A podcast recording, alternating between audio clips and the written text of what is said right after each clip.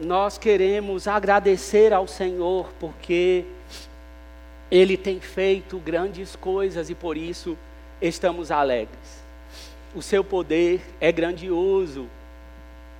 Hoje nós começamos a uma nova série, irmãos, a série O Verdadeiro Deus. O primeiro tema será Ele é o único Deus. No segundo domingo, nós veremos Ele é governador, soberano. E no terceiro e último, após, porque no dia 17, 15, 16 e 17, 16 e 17, nós teremos o musical Ele é, não perca de forma alguma. Convide os amigos, convide pessoas que ainda não conhecem o Senhor para estar conosco. Então teremos ali uma paradinha na série e no último domingo então veremos ele é o Deus pessoal. Falar do Senhor Deus já é algo tão tremendo para nós que somos limitados. É um privilégio que Ele nos concede poder pensarmos em um Deus que está tão alto, tão além. Os seus pensamentos são maiores do que os nossos, os seus propósitos são mais elevados do que os nossos. Mas nós sabemos que quanto mais, e aqui está a preciosidade de termos esses três domingos especificamente para falarmos sobre o verdadeiro Deus. É porque quanto mais o conhecemos, mais dele nós temos.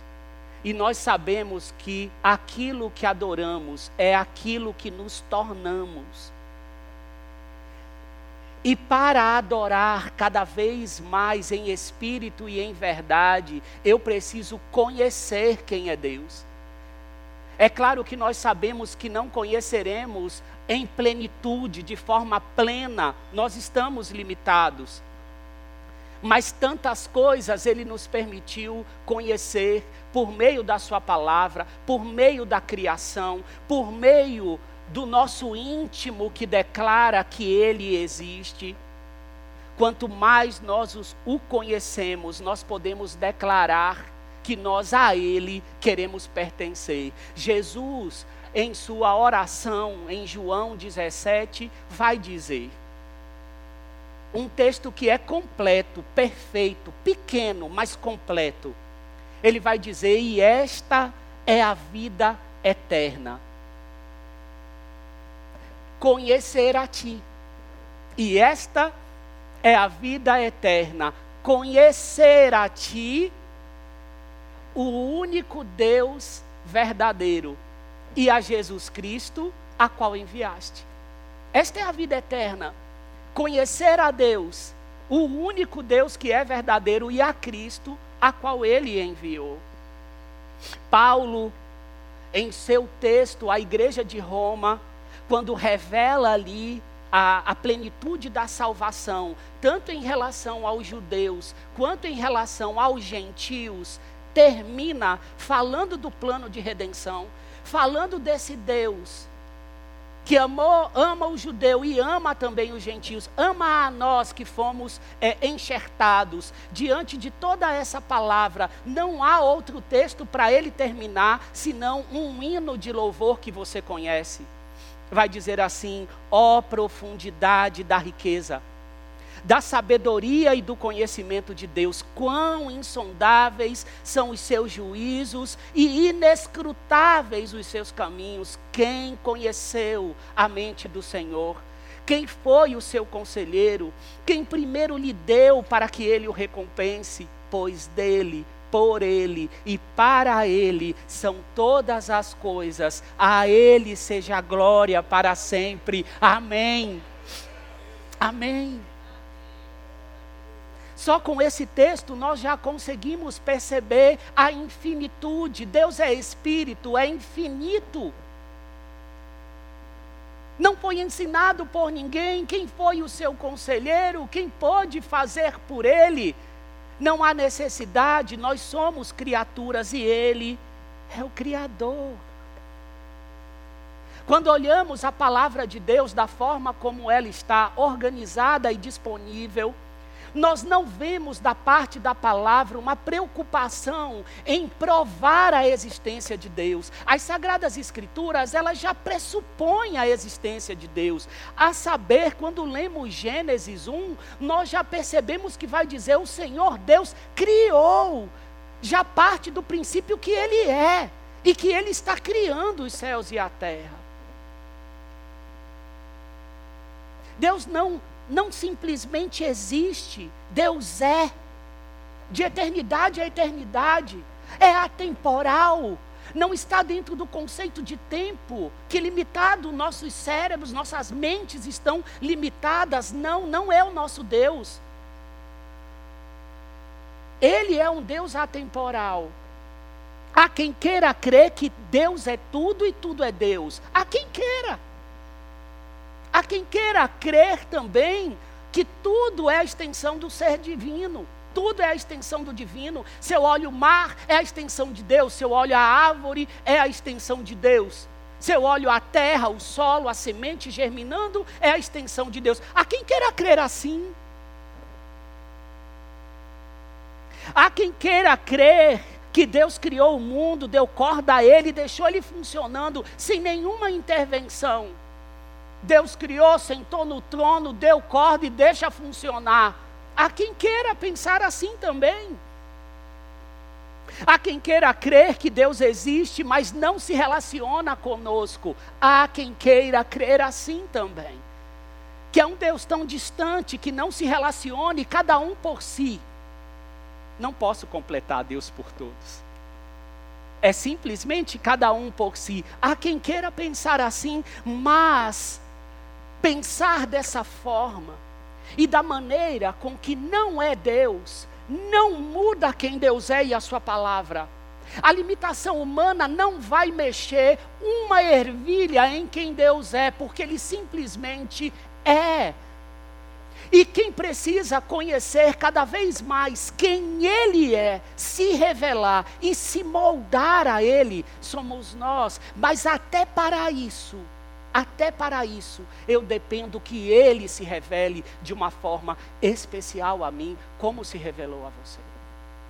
A revelação geral deixa claro quem Deus é. A criação, os céus declaram a glória de Deus. Elas declaram. Essa é a revelação geral. Mas a palavra de Deus é a revelação especial para nós, a que faz com que conheçamos o Filho, que é a imagem do Deus invisível. Esse é o nosso Deus. A limitação do ateísmo não consegue a nada mover. A mente do ateu não consegue explicar nem o mover da vida, nem o gerar da vida.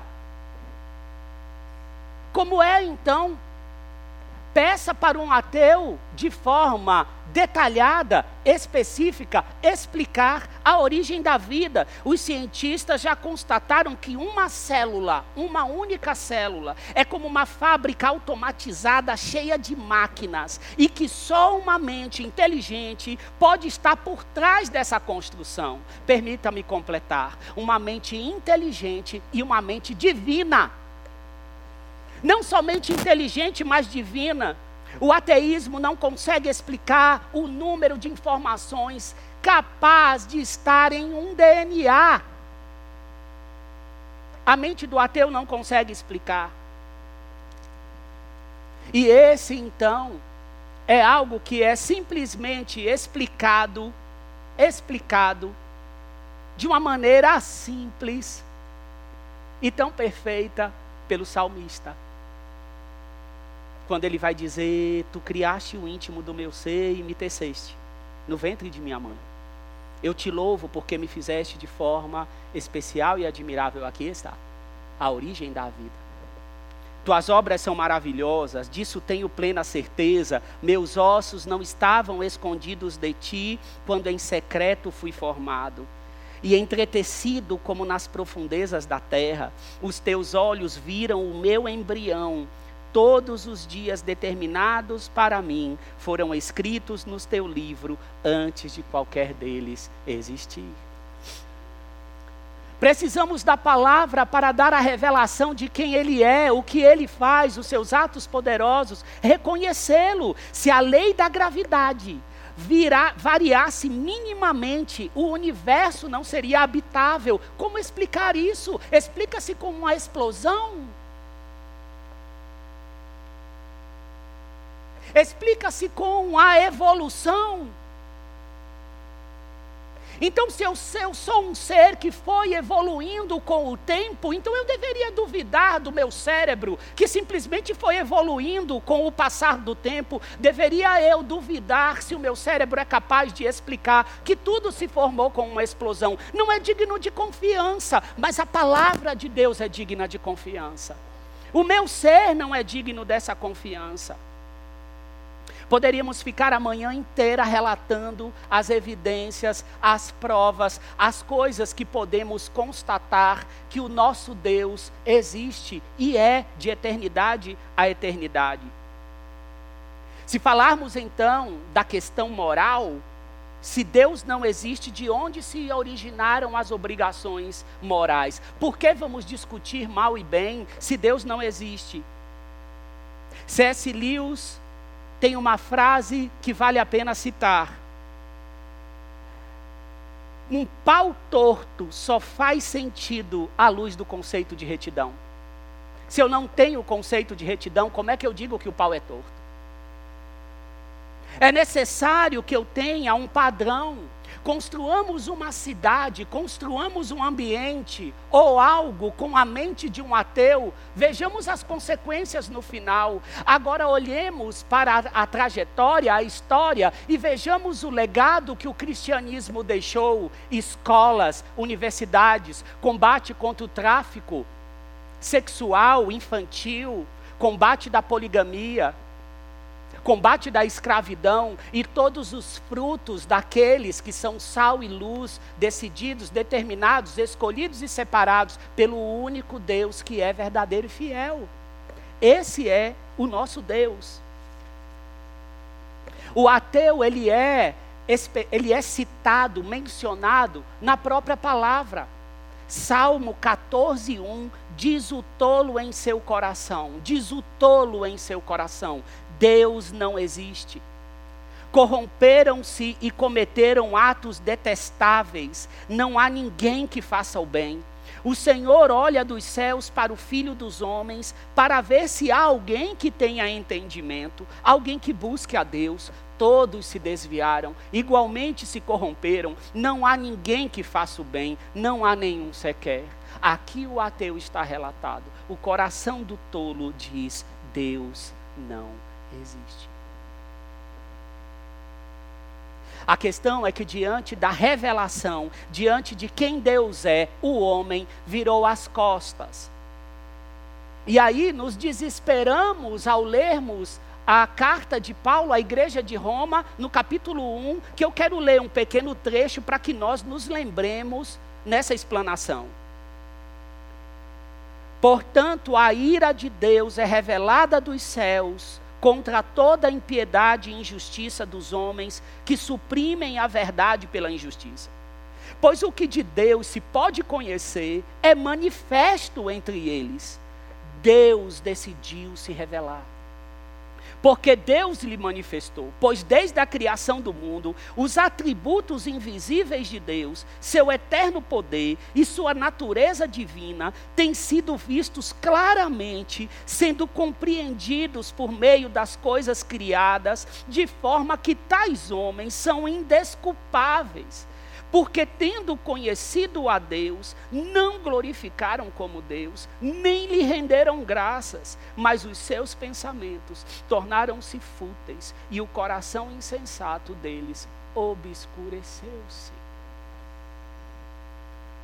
Fica nítido que ao revelar e ao rejeitar, há a rejeição em relação de quem Deus é e em relação à sua palavra. Podemos ver que Efésios 2, quando vai dizer que estávamos mortos em nossos delitos, em nossos pecados, seguindo os caminhos decididos, determinados pelo príncipe, não é deste mundo, a saber, Satanás, conseguimos perceber isso nos dias de hoje. Haja vista as músicas que estão tão badaladas e colocadas em primeiro lugar, se é que você me entende. Podemos perceber como é o caminho do homem e que isso é verdade. Podemos perceber nitidamente. O texto escolhido para nós falarmos sobre quem é o Deus único e verdadeiro está no profeta Jeremias. Foi esse o texto é, escolhido. Mas antes de nós lermos o texto base dessa série, eu quero me assombrar junto com você com o próprio chamado de Jeremias. Porque mesmo antes de eu chegar até o texto que decide, que declara, que lança luz sobre quem Deus é, por meio da forma com que Deus chama a Jeremias, eu já consigo perceber qual é o tamanho do nosso Deus, quem é o nosso Deus. Conhecer a grandeza do Senhor Deus é importante. E por que é importante? O que estará no teu coração quando você passar pelas suas tribulações, individualmente ou como comunidade, e você disser assim: O Senhor é o meu refúgio, o Senhor é a minha fortaleza. Que Senhor é? Que Deus é esse? Precisa se formar na sua mente e coração quem é o seu Deus. E essa revelação está por meio da palavra. O chamado de Deus a Jeremias está no capítulo 1, versos 5 e 6. Vai dizer assim: Antes de formá-lo no ventre, antes de formá-lo no ventre, eu o escolhi. Antes de você nascer, eu o separei e eu designei profeta às nações. Como é, irmãos, que nós conseguimos compreender isso aqui? Me diga. Antes de formar no ventre, antes, nem se formou. Essa é a mente do Criador. Antes mesmo que se formasse, antes mesmo que fosse para o ventre, me permita é, completar, antes mesmo da mulher juntar-se ao homem, eu separei. E te, e te consagrei, te fiz, te escolhi, te separei como profeta às nações. E por que, que eu designo você profeta às nações? Porque as nações também estão submetidas a mim todo o controle, todo o governo, todo o domínio, toda a soberania, todo o mundo e tudo que nele existe é meu. Eu posso, eu sou soberano. A única coisa que o Senhor Deus não pode é fazer qualquer coisa que negue o seu próprio caráter. E nunca fará. E nunca fará. Esse texto me mostra o quanto o Senhor Deus é atemporal, ele não está no tempo não está naquilo que denominamos como tempo. Antes mesmo de formar no ventre, eu te escolhi, te separei. O Senhor não somente se estabelece como Criador da vida nesse texto, como também Ele é aquele que estabelece propósitos para os seus filhos. Ele estabelece propósitos para os seus filhos. Para nós, como povo, Ele estabelece propósitos dentro do seu governar e nos chama para o cumprimento da Sua vontade e para o louvor da Sua glória. Nós vemos aqui um chamado para falar às nações, as nações são como gotas diante do poder e do senhorio do nosso Deus. Se você que se encontra aqui hoje tem temido, tem ficado com medo de tantas coisas, não só medo por causa da pandemia. Tanto, tanto são os medos que cada ser humano tem durante a caminhada aqui, que o medo para um, às vezes o outro olha e diz: é tão pequeno para mim porque já venceu. Mas o Senhor Deus nos olha como filhos. E os seus medos podem ser rompidos e vencidos por olhar, contemplar fixar os olhos no tamanho e na grandeza de quem é Deus. A nossa alma se esquece. A nossa alma tem dia que acorda de manhã e esquece a grandeza do Senhor Deus. Essa é a questão de ainda estar na presença do pecado.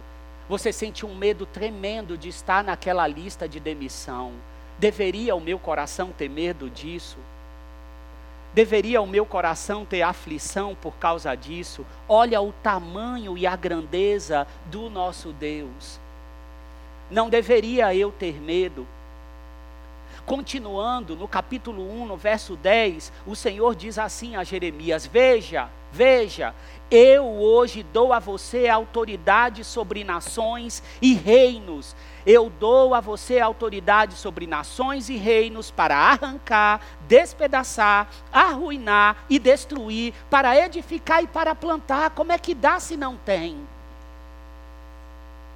É claro que o Senhor Deus está concedendo algo que está em Suas mãos. Esse é o nosso Deus. Esse é o nosso Deus poderoso, majestoso, glorioso, magnífico, destemido, vitorioso, salvador.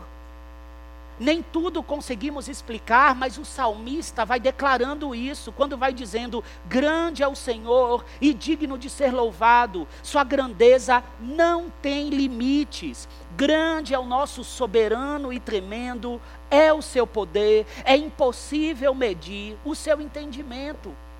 Tal conhecimento é maravilhoso demais e está além do meu alcance, é tão elevado que eu não posso atingir.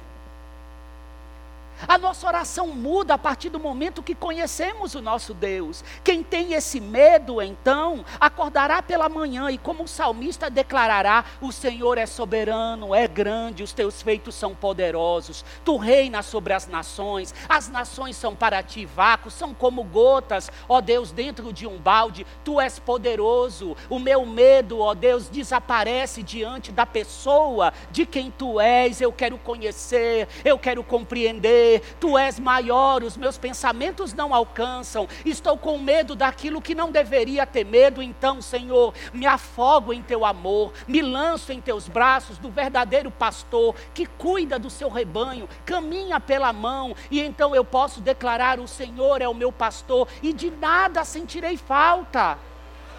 O medo vai embora.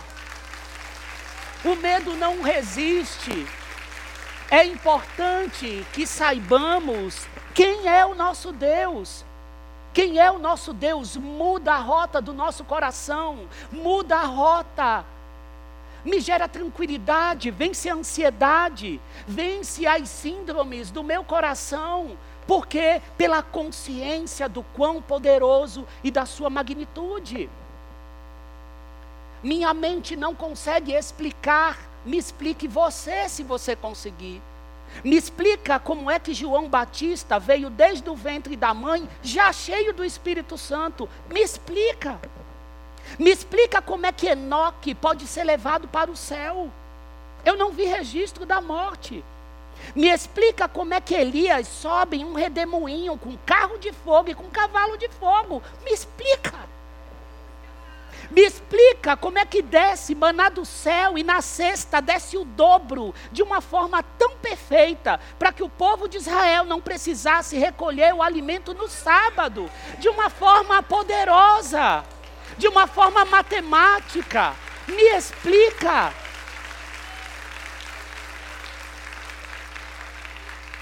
Explica para mim como as roupas não se gastaram, como os chinelos não se deterioraram do seu povo, me explica como é que uma virgem concebe a luz do Espírito Santo. Me explica como é que o Pai, o Filho e o Espírito são da mesma natureza, da mesma essência, me explica o mistério da Trindade, me explica como é que o Filho anda por sobre as águas e manda cessar uma tempestade, me explica como é que ele caminha do lado de dois discípulos, o coração arde por ouvir a autoridade e depois ele come e desaparece, me explica. Me explica como a sua voz governa e acalma a tempestade. Me explica como é que ele continua a curar. Me explica como é que ressuscita. Volta e aparece e declara que vai voltar e continua permeando, salvando, curando, libertando. Me explica.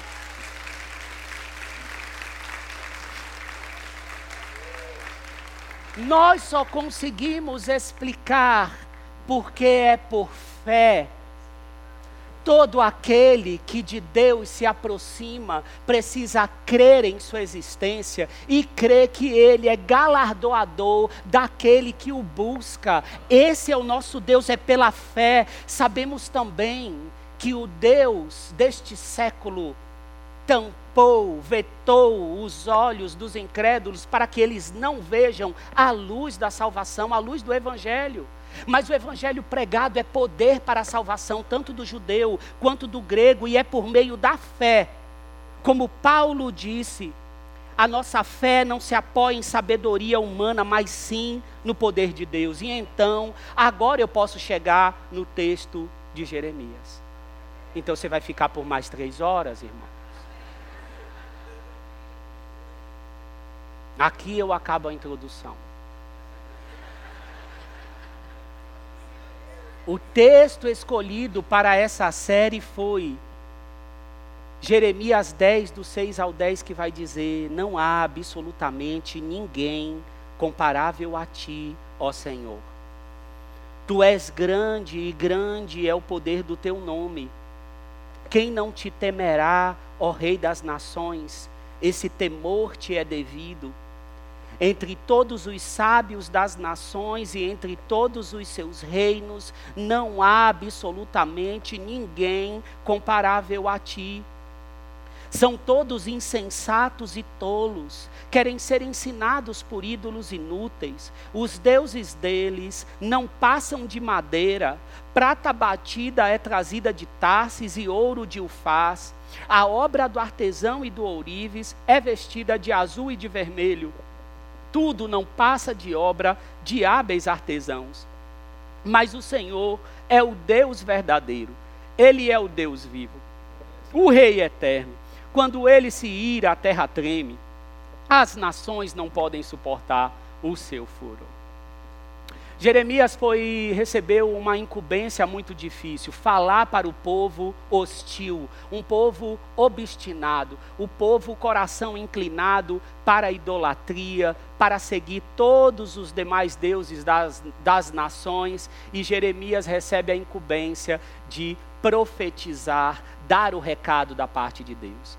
O ato de Deus de levantar um profeta já é uma demonstração é, uma, uma demonstração estrondosa do seu amor, porque quando os reis não cumpriam aquilo que devido era, guiar o povo na, nos caminhos da aliança, Deus levantava um profeta então para declarar esses caminhos, para dizer: olha, o caminho não é esse. Pode ser rei, pode ser príncipe, pode ser quem for. Ande nos meus estatutos, nos meus mandamentos. Existe uma aliança, não a quebre. É isso que o Senhor Deus estava conduzindo. Ele tinha um povo a conduzir. Quando nós somos infiéis, o Senhor Deus permanece fiel. E é assim que ele seguia, cuidando do seu povo.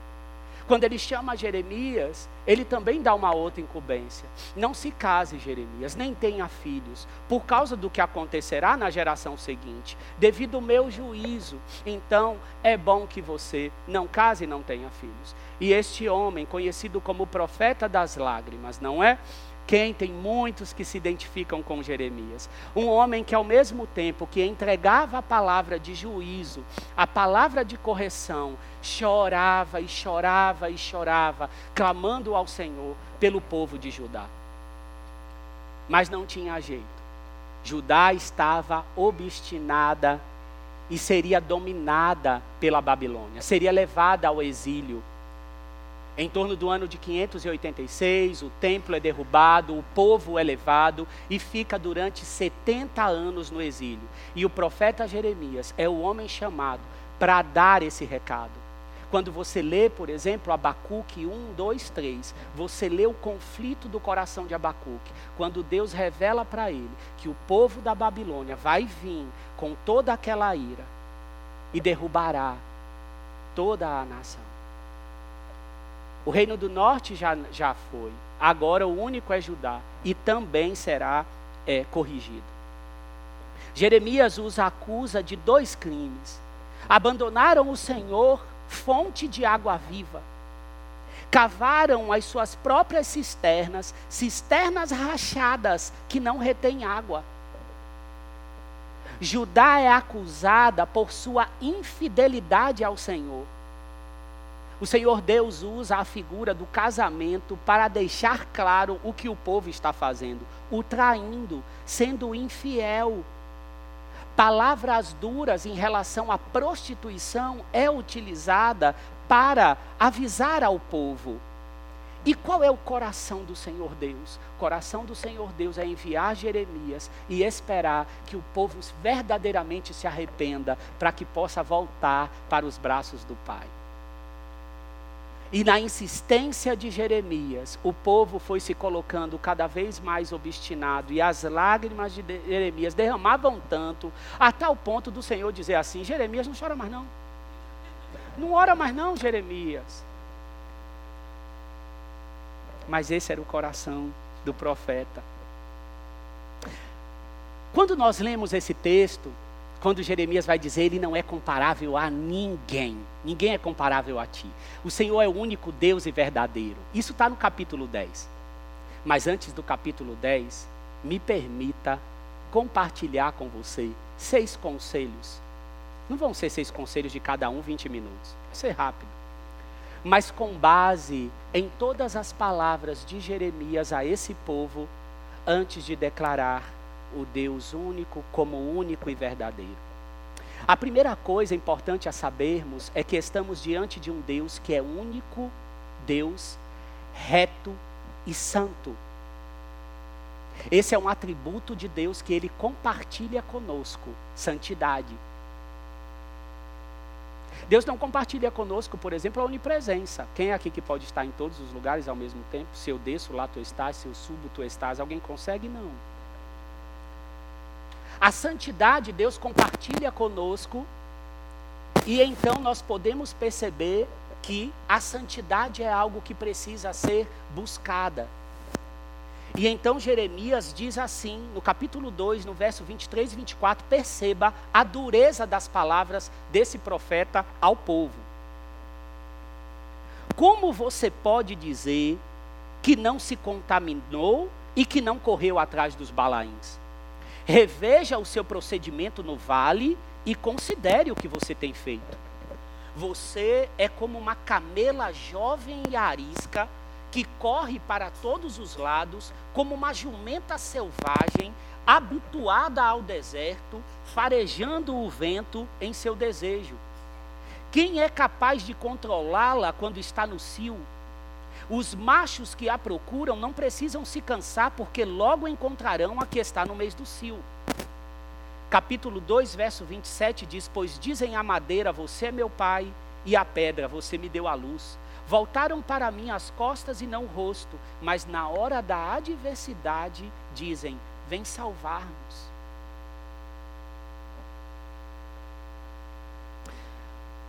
O povo se colocava embaixo de árvores frondosas, dessas árvores verdejantes, para cultuar outros deuses, e nesses cultos havia orgia. Então há motivo para Deus estabelecer tamanho diálogo e com essas palavras tão fortes, porque diz assim: olha a que ponto você chegou. E aqui eu gostaria de nos lembrar até que ponto um de nós pode chegar a partir do momento que se afasta do Deus que é reto, santo e poderoso. O ser humano pode fazer coisas que diz aonde eu estava com a cabeça.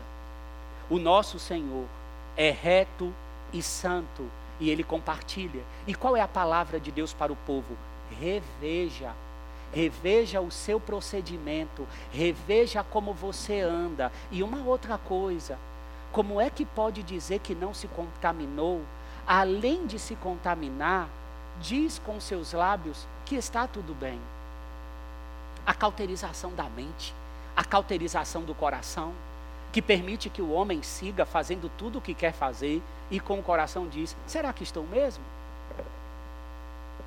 O dois, estamos diante de um Deus que requer arrependimento, sempre a graça para os humildes de coração. No capítulo 3, versos 3 e 5, Jeremias. Você, apresentando-se declaradamente como prostituta, recusa-se a corar de vergonha. Recusa-se a corar. Tu não quer corar. você não quer demonstrar o arrependimento, você permanece com a cerviz em 90 graus, duro, reto, não quebra, não dobra. Você não acabou de me chamar meu pai, amigo da minha juventude, ficarás irado para sempre? Teu ressentimento permanecerá até o fim? É assim que você fala, mas faz todo o mal que pode. Ou seja, não aceitamos convite de irmos até o Senhor, adorá-lo, chamar de Pai, chamar de reto, chamar de santo e seguir uma vida que vai na contramão daquele que tem toda a retidão e toda a santidade e compartilha e nos chama para isso. Ele continua no versículo 19 dizendo: Pensei que você me chamaria de pai e que não deixaria de seguir-me, mas como a mulher que trai o marido, assim você tem sido infiel comigo, ó comunidade de Israel. Houve-se um choro no campo, o prato de súplica dos israelitas, porque perverteram os seus caminhos e esqueceram o Senhor, o seu Deus. Voltem, filhos rebeldes, eu os curarei da sua rebeldia. É assim que o Senhor faz, viu? Você que está aqui, que deu uma de rebelde, é aqui, ó. Volte, volte para os caminhos, porque eu curarei a sua rebeldia rebeldia, é um chamado para o conserto. Agora, estamos diante de um único Deus que anseia um povo que o teme. Quando conhecemos o Senhor, uma das coisas que deve brotar em nosso coração é o temor a Ele. O temor a Ele. Jeremias capítulo 5, verso 22, vai dizer assim: Acaso vocês não me temem? Pergunta o Senhor. Não tremem diante da minha presença? Porque fui eu que fiz da areia um limite para o mar. Perceba, eu quero, eu quero dar uma paradinha aqui para você entender o quanto que a visão da grandiosidade de quem Deus é e de que Ele é Criador, Rei das nações, impacta na minha vida diária. Porque olha a fala agora do Senhor Deus por meio de Jeremias, para que lado que vai? Acaso vocês não me temem? Pergunta o Senhor. Não tremem diante da minha presença?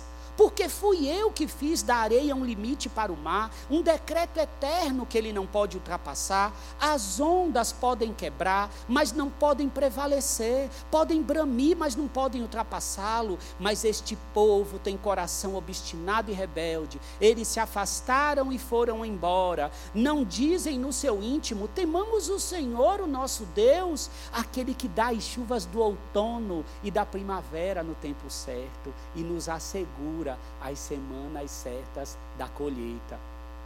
É como você reunir a sua família e dizer assim: temamos, temamos o Senhor Deus, que fez com que a chuva gerasse esse alimento, que fez, e aí, num, numa, num vocabulário a criança, isso aqui, para o papai, para a mamãe, para a nossa casa, quem concedeu foi o Senhor. Todos precisam temer ao Senhor, reconhecer a sua criação, o seu poder, que tudo é perfeito, que tudo é santo. A quarta coisa é o prazer pela palavra. Olha o que ele diz, capítulo 6, verso 10: A quem posso eu falar ou advertir? Quem me escutará? Os ouvidos deles estão obstinados e eles não podem me ouvir. A palavra do Senhor para eles é desprezível não encontram nela motivo de prazer. Conselho: faça da palavra motivo de prazer para você e para sua casa. Estamos diante de um Deus que anseia corações sinceros e não cheios de religiosidade. A religiosidade, irmãos, é uma praga.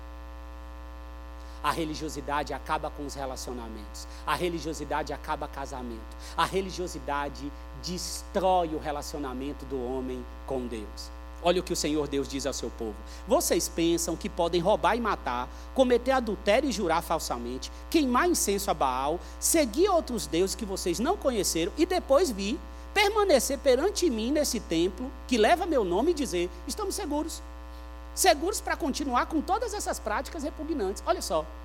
Porque o povo tinha consciência assim: tem o templo, eu vou dentro do templo. Então, se o templo está aqui, a presença de Deus está aqui, não importa o que a gente faz, vamos para dentro do templo.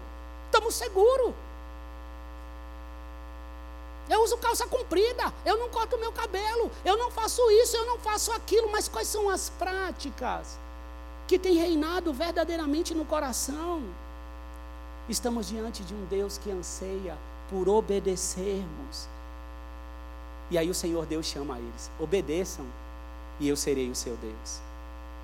O Senhor, queridos, decidiu revelar-se a nós Jeremias 9, 23, 24 vai dizer: Assim diz o Senhor: não se glorie o sábio em sua sabedoria, nem o forte em sua força, nem o rico em sua riqueza, mas quem se gloriar, glorie-se nisto, em compreender-me e conhecer-me, pois eu sou o Senhor e ajo com lealdade, com justiça, com retidão sobre a terra, pois é dessas coisas que me agrado, declara o Senhor.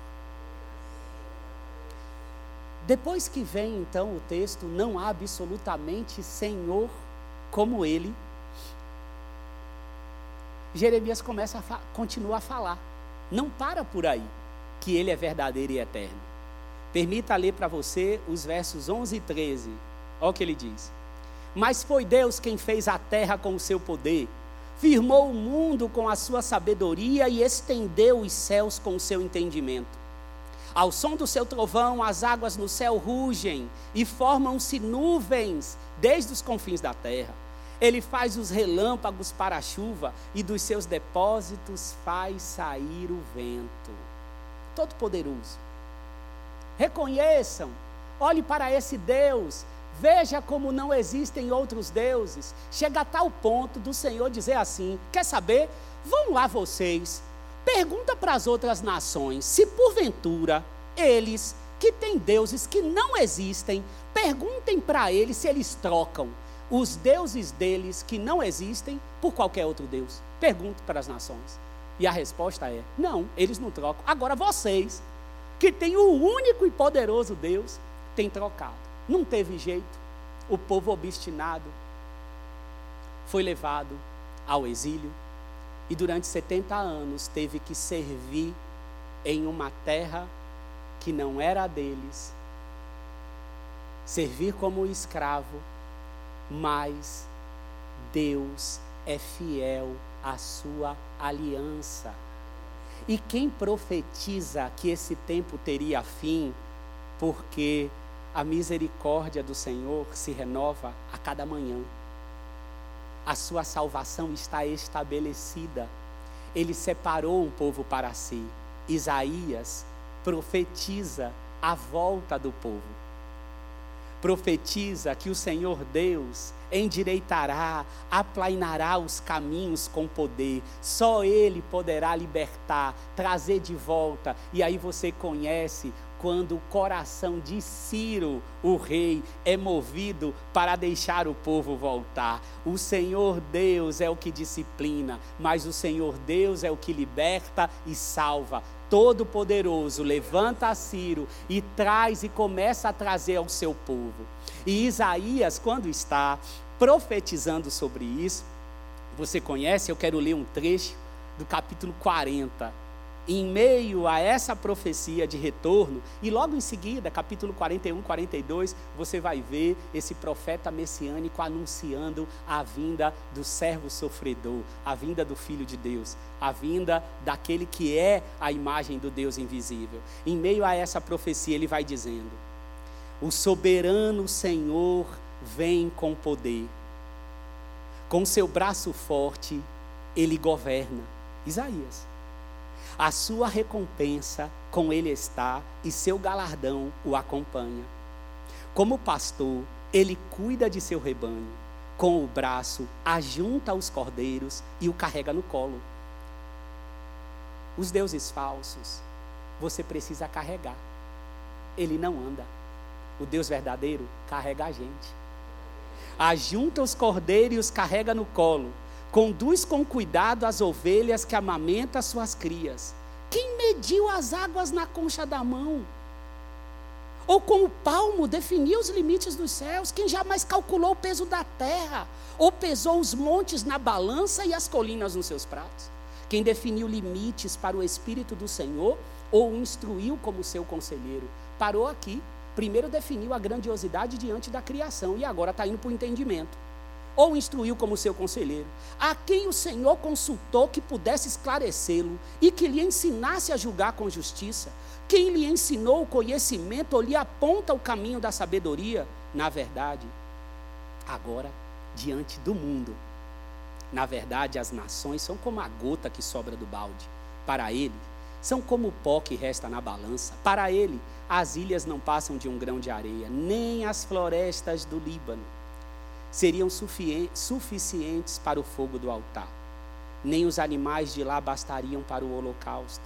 Diante dele, todas as nações são como nada. Para ele, são sem valor e menos que nada a quem vocês compararão com Deus? Como poderão representá-lo? Diante disso, eu quero propor, para terminar, uma aplicação que está presente no próprio texto. No versículo 26, vai dizer assim: Ergam os olhos e olhem para as alturas. Nesse momento, eu estou falando com todos nós, com a comunidade batista do povo. Ergam os olhos e olhem para as alturas. Quem criou tudo isso? Aquele que põe em marcha cada estrela do seu exército celestial e a todas chama pelo nome. Tão grande é o seu poder e tão imensa a sua força que nenhuma delas deixa de comparecer.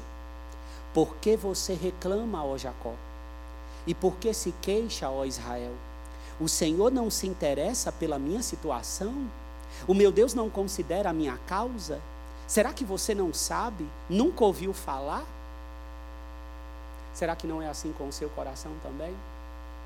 Tem dias que diz: será que vê minha causa? Será que guerreia por mim? Será que está comigo mesmo? Ele prometeu que estaria até os últimos dias, será que não? Olha os questionamentos que o próprio Deus vê, observa, conhece, declara e responde. O Senhor é o Deus eterno, o Criador de toda a terra, ele não se cansa, nem fica exausto, sua sabedoria é insondável. Insondável. Ele responde assim, diante de toda a magnitude da sua criação, de toda a magnitude de quem ele é, ele se revela assim. Mas ele termina com uma palavra diante de toda essa magnitude, de quem Ele é, de toda essa grandiosidade que você escutou nessa manhã. Eu quero encerrar esse tempo com você, com nós, em comunidade, com o término do próprio texto. Não quero utilizar frase nenhuma. Hoje, quero terminar com os próprios versículos que terminam o capítulo de Isaías 40 e que você vá embora do templo com essa palavra em seu coração. Diz assim: Ele fortalece ao cansado e dá grande vigor ao que está sem forças. Até os jovens se cansam e ficam exaustos, e os moços tropeçam e caem, mas aqueles que esperam no Senhor renovam as suas forças, voam bem alto como águias, correm e não ficam exaustos, andam e não se cansam. Que a força, o poder e o governo do Senhor Deus continue a ser lembrado e fixado em seu coração. Em nome de Jesus. Amém. Amém. Amém, queridos. Vamos orar? Vamos terminar orando ao Senhor? Eu quero, nesse momento de oração, antes de nós orarmos, colocar diante de você a palavra que posta já está e tenho certeza que ela não volta vazia, não é mesmo? A palavra está aí, a grandeza do Senhor Deus está aí. Se existe alguém entre nós que nunca entregou a sua vida ao Filho de Deus, que também é desde a eternidade, ele encarnou, é verdade mas desde a eternidade existe e é com o Pai e com o Espírito. Por meio dele tudo existe, ele que encarnou, derramou seu sangue, venceu a morte, trouxe a vida e todo aquele que quer beber desta água e nunca mais ter sede, pode unir-se a Ele. Se existe alguém entre nós que nunca entregou a sua vida a Jesus, nunca entregou a sua vida ao Senhor Jesus, e gostaria de, nesta manhã, mediante ao conhecimento dessa palavra, se render a Ele, entregar o seu coração totalmente a Ele.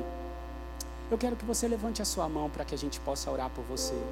Tem alguém entre nós que ainda não entregou a sua vida a Jesus? Levante a mão para que a gente possa te conhecer. Tem alguém entre nós?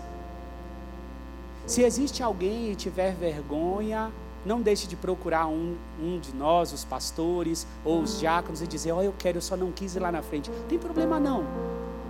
Não tem lugar que você vá que você possa se esconder dele. E que bom por isso, não é mesmo? Vamos orar? Pai, bendito seja o Senhor. Bendito seja o teu nome, ó Rei das Nações. Bendito é o Senhor. Nesse momento aqui está o teu povo, está o coração do seu povo.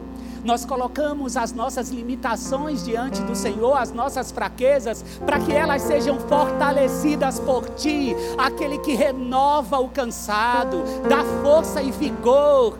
O Senhor não se cansa, o Senhor não se fadiga, o Senhor cuida dos seus filhos, o Senhor nos enreda com seus laços de amor. Bendito é o verdadeiro pastor. Nós te amamos, Senhor. Colocamos a nossa vida diante de ti. Rendemos graças ao Senhor das nações. Rendemos graça, pois teu amor é infinito.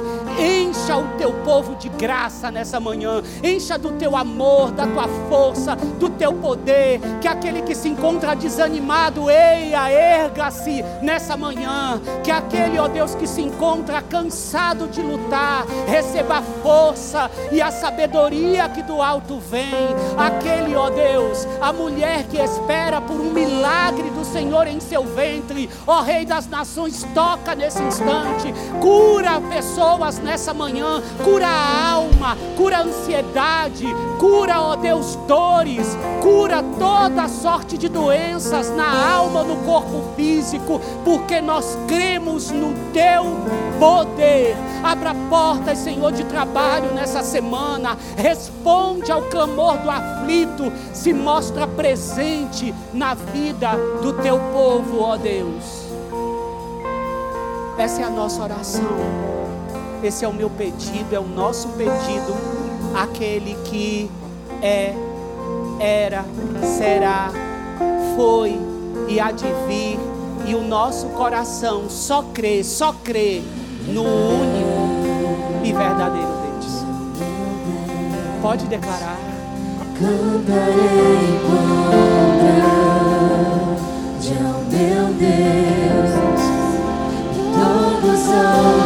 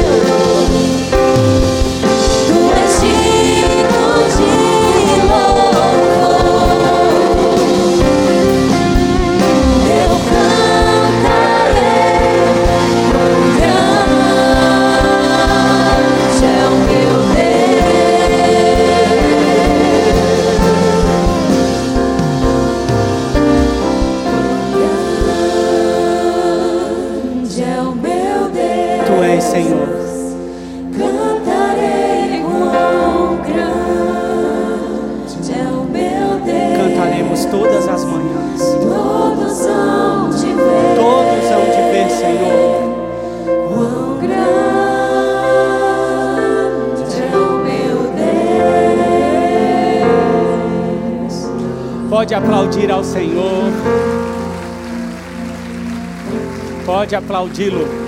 Ele é digno de toda adoração, de toda exaltação. Que a sua graça, irmãos, a sua graça, o seu poder, a sua magnitude, a beleza da tua santidade, o acompanhe, o abençoe faça resplandecer o seu rosto sobre ti, que todos possam ver quem Ele é por meio da sua vida. Deus abençoe.